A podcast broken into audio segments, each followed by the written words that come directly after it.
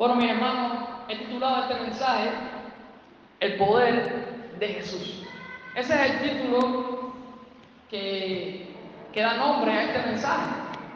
El poder de Jesús. Y ahora yo les pregunto, ¿cuántos están aquí? Creo que es una pregunta bastante obvia, pero de todas maneras me gustaría ver su rostro por, por encima del nasobuco. ¿Cuántos creen en que Jesús es poderoso? ¿Cuántos creen en que Jesús es todopoderoso?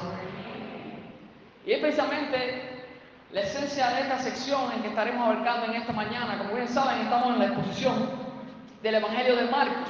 Así que les estoy invitando a que busquen su Biblia, Marcos capítulo 4, y en esta oportunidad estaremos meditando a final del capítulo 4, es decir, del versículo 35 lo que termina ahí de ese capítulo 4 y el capítulo 5 completo, es decir, desde el versículo 1 hasta el verso 43. Así que hoy en un pasaje bien extenso.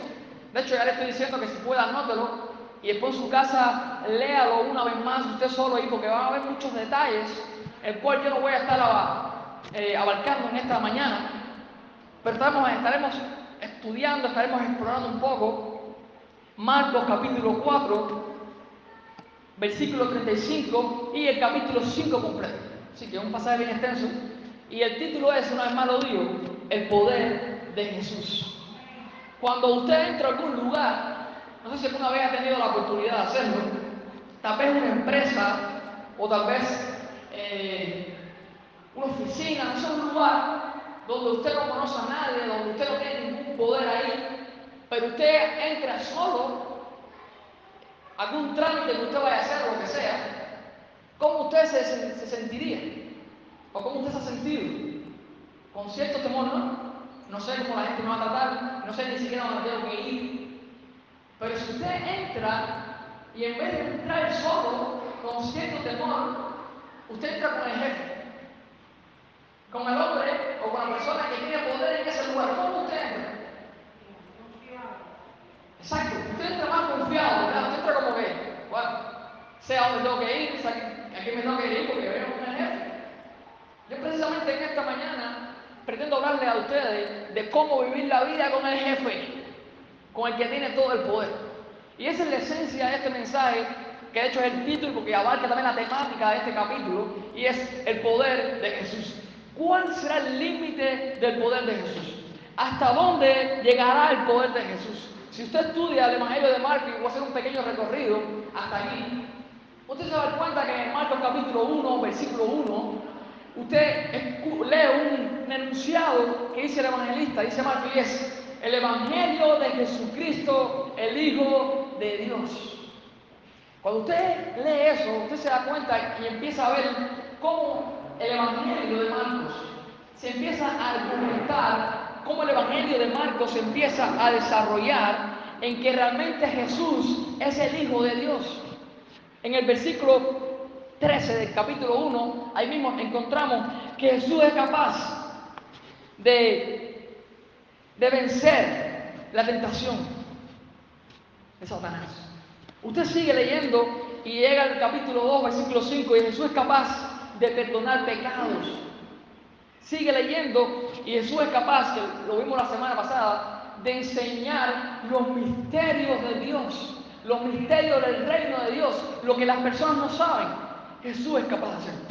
Porque si una intención tiene el autor de este evangelio, no solamente es decir que Jesús es el Hijo de Dios, sino también el propósito es demostrar, que es muy diferente, demostrar que Jesús es el Hijo de Dios. Eso lo va desarrollando con cada uno de los acontecimientos en todo el Evangelio. Y en esta sección de hoy, que como bien les decía, estaremos estudiando Marcos capítulo 4 a partir del versículo 35 y todo el capítulo 5, estaremos viendo el gran poder de Jesús. Y hay una idea, mi hermano, que me gustaría que usted anote si tiene un que anotarlo, pero sobre todo que la medite y que no salga de su cabeza. Y la idea es la siguiente. Jesús tiene todo el poder y quiere que nosotros confiemos en Él. Jesús tiene no un poquitico de poder. Jesús tiene todo el poder. Y nosotros, ustedes y yo, deberíamos o debemos confiar en Él, descansar en Él, porque no hemos creído en un Dios pequeño. Hemos creído, como ahora la, mímica que hacía Sara, hemos creído en un Dios invencible, increíble. Si usted cree en un Dios así, es como gustando por la vida con el jefe, con el que tiene todo el poder. Eso debería darle fuerza, ánimo. Tal vez usted está aquí hoy luchando con circunstancias, con temores, pero quiere que le diga algo. Experimental y la mejor respuesta o la respuesta idónea del ser humano, del hombre, frente al poder de Dios es la fe. Esa es la respuesta idónea, la fe. Pero muchas veces, en muchas circunstancias, en muchas ocasiones, nosotros no tenemos fe. Nosotros dudamos, nosotros tenemos temores. Porque las circunstancias son difíciles. Y hoy yo voy a estar contando una serie de circunstancias difíciles y cómo Jesús demostró su poder por encima de las circunstancias. Pero aún así, las personas o se burlaban, o tenían dudas, o tenían temores. Sin embargo, otros confiaron. Es mi deseo en esta hora que juntos, todos, porque yo también lo necesito, salgamos de aquí con una fe arriba. Cargar la fe. Porque vamos a estar conscientes del poder de Jesús. Y cuando estamos conscientes del poder de Jesús, eso demanda en ustedes y en mí que nosotros descansemos en Él, que nosotros tengamos fe en Él, que nosotros confiemos en Él. Y repito una vez más la idea. Y la idea es la siguiente. Jesús tiene todo el poder y nosotros debemos confiar en Él. Ahora mismo no sé cómo estás viviendo.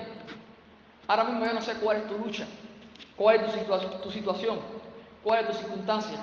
Pero quiero decirte algo. El poder de Jesús está por encima de eso.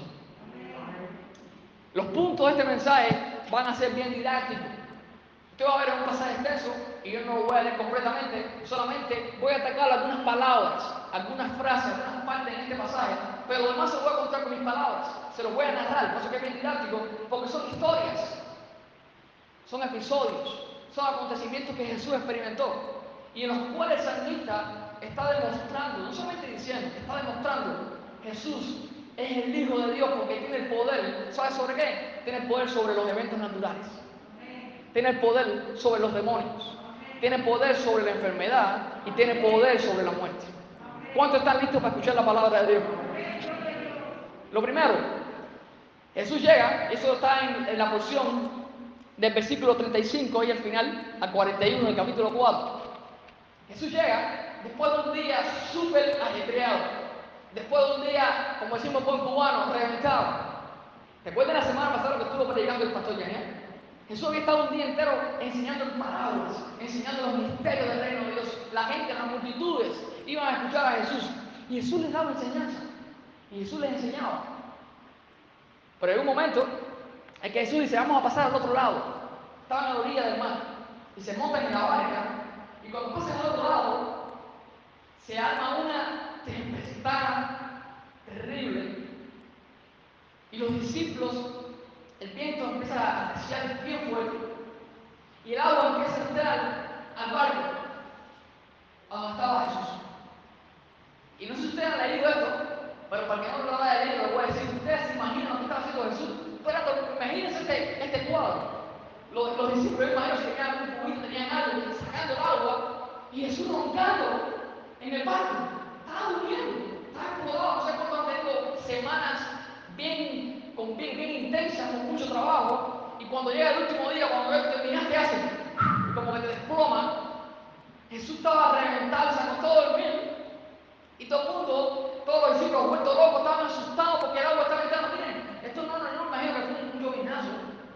Ustedes eran pescadores, y cuando estaba el viento, como estaba el viento, y la tempestad estaban asustados, le digo, Señor, perecemos, nos ahogamos. ¿Usted se imagina que Jesús se hubiera ahogado ahí? ¿Usted se imagina que el Evangelio de Marcos se hubiera quedado hasta ahí y Jesús se ahogó en la tempestad? ¡Wow! Es risible, eso es risa. Jesús no se ahogó en la tempestad, Jesús se levantó, me imagino, yo, yo me imagino, yo, empiezo como que a arreglar la historia. Yo me imagino a Jesús estirado, Pero, ¿qué les pasa a ustedes? Estirados ahí. Señor, que nos vamos a ahogar, mira la tempestad, mira el viento, mira el agua entrando. Jesús se para. No sé si ven conmigo ahí lo que dice en el versículo 39. Y levantándose, reprendió al viento y dijo al mar, le habló al viento y al mar, y dijo, calla, enmudece. Y cesó el viento y se hizo grande bonanza. Como decimos en Cuba, el mar se puso que un plato. Cuando pasó eso, ustedes saben lo que hicieron los discípulos que estaban con él. ¡Wow! ¿Quién es este tipo? Mira lo que dice el versículo 40, 41. Entonces temer con gran temor y se decían el uno al otro, ¿quién es este? Que aún el viento y el mar le obedecen. Jesús en este primer episodio, en esta primera situación de la tormenta, está demostrando el poder que él tiene sobre los eventos naturales, sobre el viento, sobre el mar. Es que hay algo muy interesante ahí. Es que este mismo viento, este mismo mar, Ustedes saben por quién fue creado. Por Jesús. Dice que todo ha sido por hecho por medio de Él. Por su boca. En Génesis, cuando se formó la creación, todo lo visible que fue creado de lo invisible fue hecho por medio del Hijo también. Jesús creó todas las cosas, creó ese viento y ahora le estaba diciendo, calla, enmudece. Porque el poder de Jesús está por encima inclusive de los eventos naturales, de la naturaleza, de toda la creación. Esto es impresionante, ¿verdad? Por eso que canto cantábamos y la mímica decía, increíble, invencible. Segundo episodio. Jesús sale de ahí, ya en el otro lado, de la orilla. ¿Y saben lo que pasa? Estaba en una zona de Gadaria, había un hombre que estaba endemoniado, se llama el endemoniado, el endemoniado Gadareno, que era esa. Y había un hombre que estaba endemoniado. Ese hombre, ¿saben lo que hacía?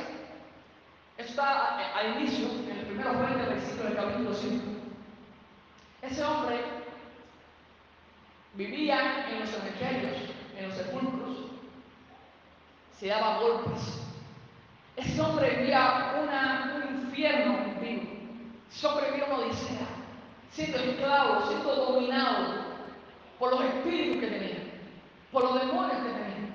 Y cuando ese hombre ve a Jesús, ¿ustedes saben lo que hace? Se manda a correr, no Jesús se arrodilla y dice, ¿recuerdan Marcos 1.1? Este hombre dice aquí ahora, oh Jesús, Hijo de Dios Altísimo.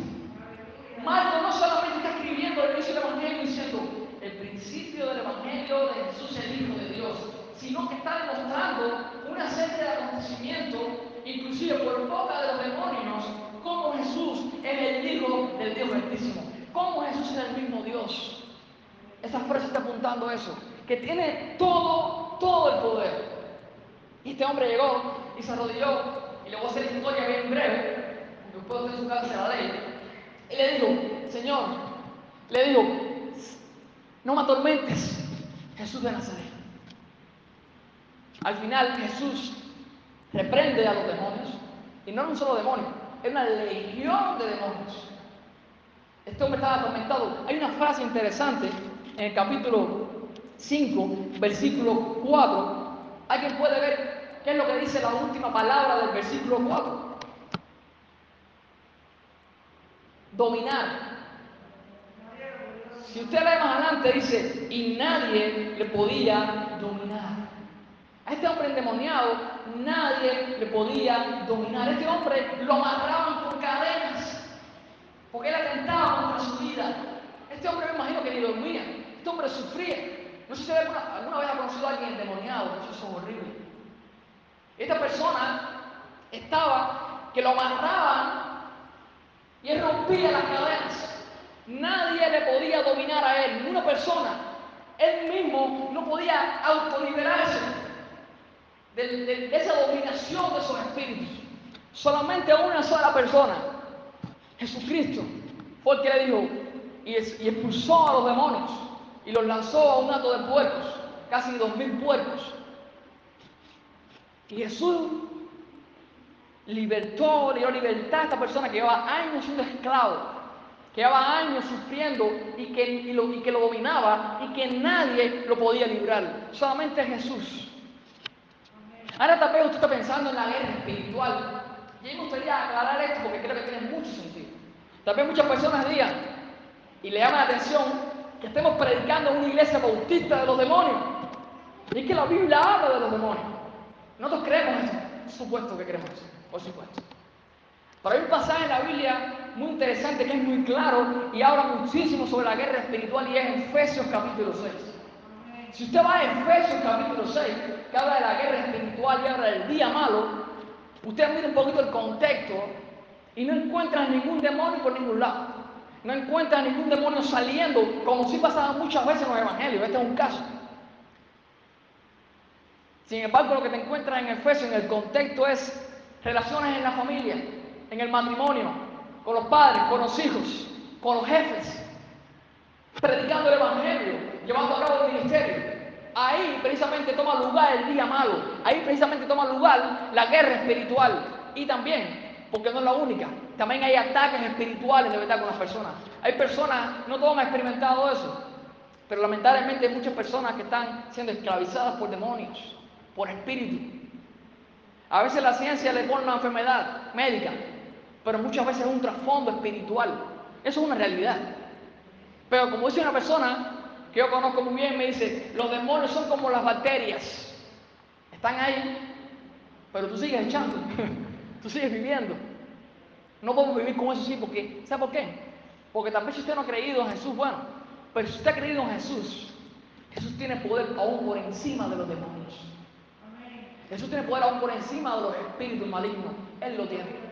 Y aún en la guerra espiritual que tú puedas estar viviendo, no sacando demonios solamente, sino en tus luchas, en tus batallas con tu pareja, en tu matrimonio, con tus hijos, con tu jefe.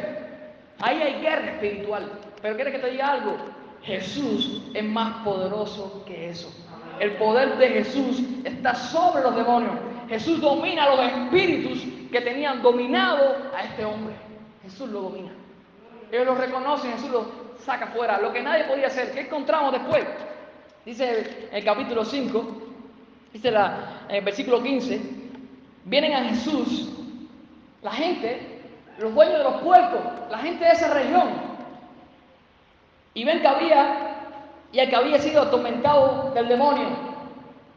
Miren cómo se encuentra ahora este hombre, y que había tenido la legión. Se lo encuentran sentado, vestido y en su juicio cabal. Un hombre que andaba como loco, que andaba sin ropa, que se lastimaba, que no andaba en su juicio, se encuentra con Jesús, se encuentra con el poder de Jesús, y él está sentado, está vestido, mira la descripción que da Marcos, y en su juicio cabal. Cuando la gente ve eso, la gente tiene miedo. En vez de alegrarse, la gente tiene miedo. Por alguna razón la gente se impresiona con el poder de Jesús.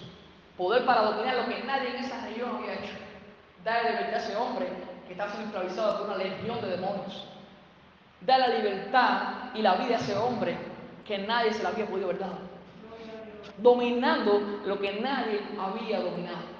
Es decir, que si seguimos contando, se demuestra el poder de Jesús sobre los eventos naturales, pero también vemos el poder de Jesús sobre los espíritus malignos, sobre los demonios. Y seguimos con la historia. Este es mi tercer punto, o es el tercer acontecimiento. Y es que Jesús, cuando sale de ahí, llega a, otra, a otro lugar y llega donde había un hombre que era líder de la sinagoga, donde se reunían los religiosos de la época, Jairo, que era líder de la sinagoga. Este hombre se acerca a Jesús y le dice, Señor, maestro, mi hija está agonizando. Mi hija se está muriendo. Si tú vas a mi casa y tú la tocas, ella va a ser sana. Qué interesante, unos capítulos antes habíamos visto cómo los fariseos ya habían planificado salirse de Jesús, matar a Jesús. Yo no sé si Jairo estuvo en esa planificación.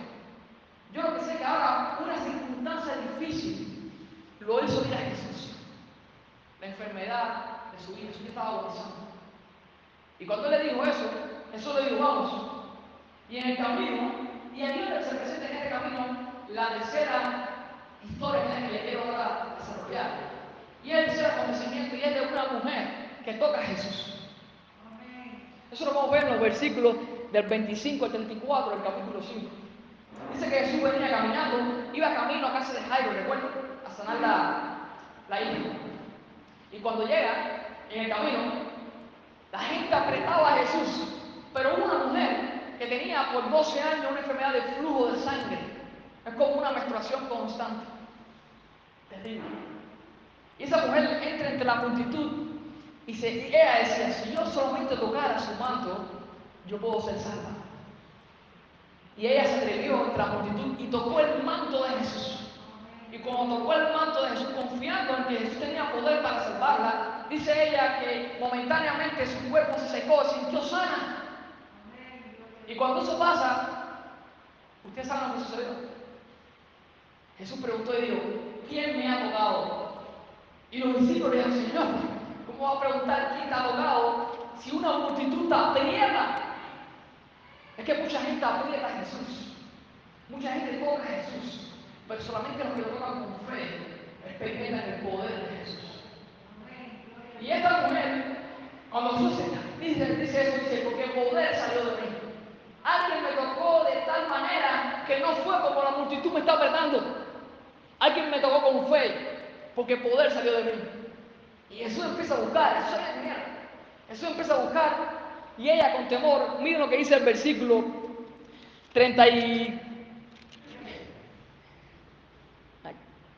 35 dice, entonces, el 33, disculpen, dice, entonces la mujer, temiendo y temblando, y sabiendo lo que en ella había y había hecho, vino y se postró delante de él y le dijo toda la verdad. Le dijo, Señor, yo toqué, porque yo pensé que si tocaba me ibas a sanar. Y él le dijo, hija, tu fe te ha hecho salva, ve en paz y queda sana de tu azote. Pero aquí no, la historia uno lo lee así, pero por eso necesitamos leer el Antiguo Testamento. Porque esta mujer se acercó con temor, temblando. Cuando usted va al libro de Levítico, en el Antiguo Testamento, usted se da cuenta que una mujer, una persona con flujo de sangre, era alguien inmundo.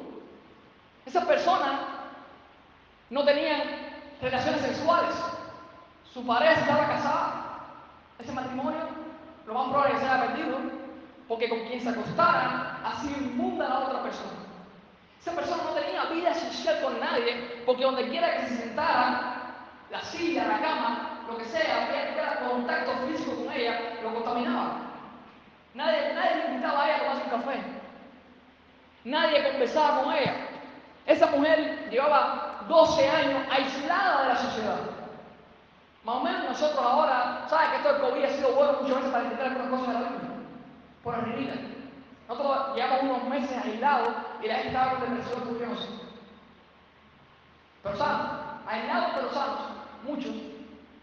Esta mujer llevaba aislada y enferma más de 12 años. Había gastado todo su dinero y los médicos no pudieron sanarla. Estaba peor.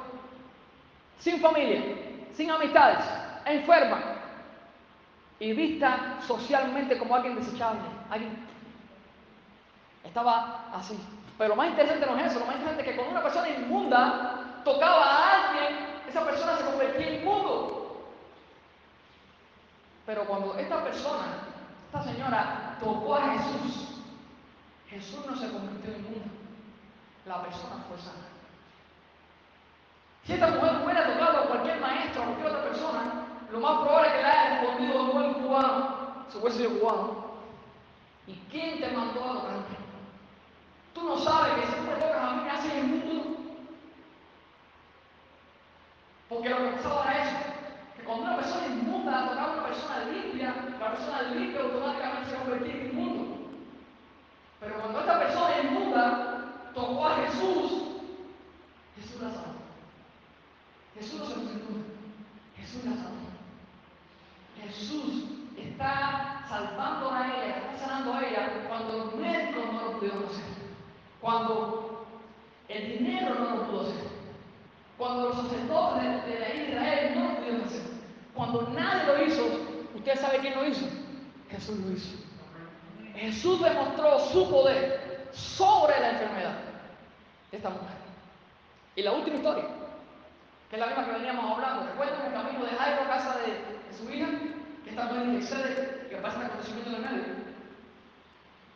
Jesús no había terminado de hablar con la mujer. Cuando alguien llega a la casa y dice, Jairo, tu hija ha muerto. Tu hija ha fallecido. Y cuando la persona dijo eso, miren lo que dice Jesús, lo que Jesús le dijo a Jairo, versículo 36. Pero Jesús luego oyó lo que se decía, dijo al principal de la sinagoga, no temas, cree solamente. No temas, cree solamente. Siguieron caminando, llegaron a la casa, cuando llegan a la casa, todo el mundo llorando. Imagínense una muchachita de un adolescente de 12 años, todo el mundo llorando. Y Jesús llega y dijo, ella no está muerta, esta mujer está durmiendo. Ahí la gente empezaron a burlarse de Jesús. Y Jesús entra a la habitación donde estaba la niña muerta. Entra con algunos de sus discípulos y con los padres de la niña. Y cuando entra, le dice a la niña, levántate. Levántate. La niña se levantó y después Jesús dijo, bueno, ahora ella tiene hambre, déjeme algo de comer. Jesús demostró su poder inclusive sobre la muerte. Estas historias están apuntando al gran poder de Jesús. Estas historias están apuntando cuál es la dimensión del poder de Jesús. El poder de Jesús está por encima de los eventos naturales. El poder de Jesús está por encima de los demonios. El poder de Jesús está por encima de la enfermedad. Y el poder de Jesús está por encima de la muerte. Jesús resucitó a la hija de Jairo. La mejor respuesta o la respuesta idónea que los seres humanos debemos dar frente al poder de Jesús es la fe, es la confianza. Pero muchas veces nosotros estamos lidiando con una serie de acontecimientos que nos hacen dudar, que nos hacen tener temor. Y ahora yo le pregunto y no quiero que nadie me conteste, solamente una pregunta reflexiva y es, ¿confías en Jesús o tienes temor? Ahora mismo, ¿cómo está tu corazón? Cada uno que estamos aquí en un mundo aparte, con un volcán interior aparte.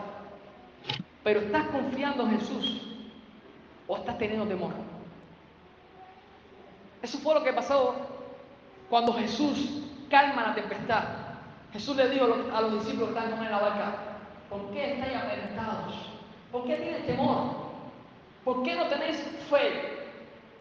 Cuando Jesús sana a esta mujer que se acercó temblando, le dijo, tu fe, ella tenía temores, pero Jesús le dijo, tu fe te ha salvado. Y cuando le dijeron a Jairo, ya tu hija murió, ¿qué fue lo que Jesús le dijo a Jairo? No temas, solamente. Nuestra vida constantemente estamos en la disyuntiva. En nuestra vida constantemente estamos en la lucha de los temores, del temor y la fe. El único que puede marcar la diferencia es Jesucristo. Porque Jesucristo tiene el poder sobre todas las cosas. El poder de Jesús. Jesús tiene todo el poder y nosotros debemos confiar en Él. Ahora te pregunto, ¿tienes fe en Jesús? ¿Estamos confiando en Jesús? ¿O estamos teniendo temores? Porque cuando recuerdo lo que dijimos al principio, cuando andamos con el jefe, estamos confiados.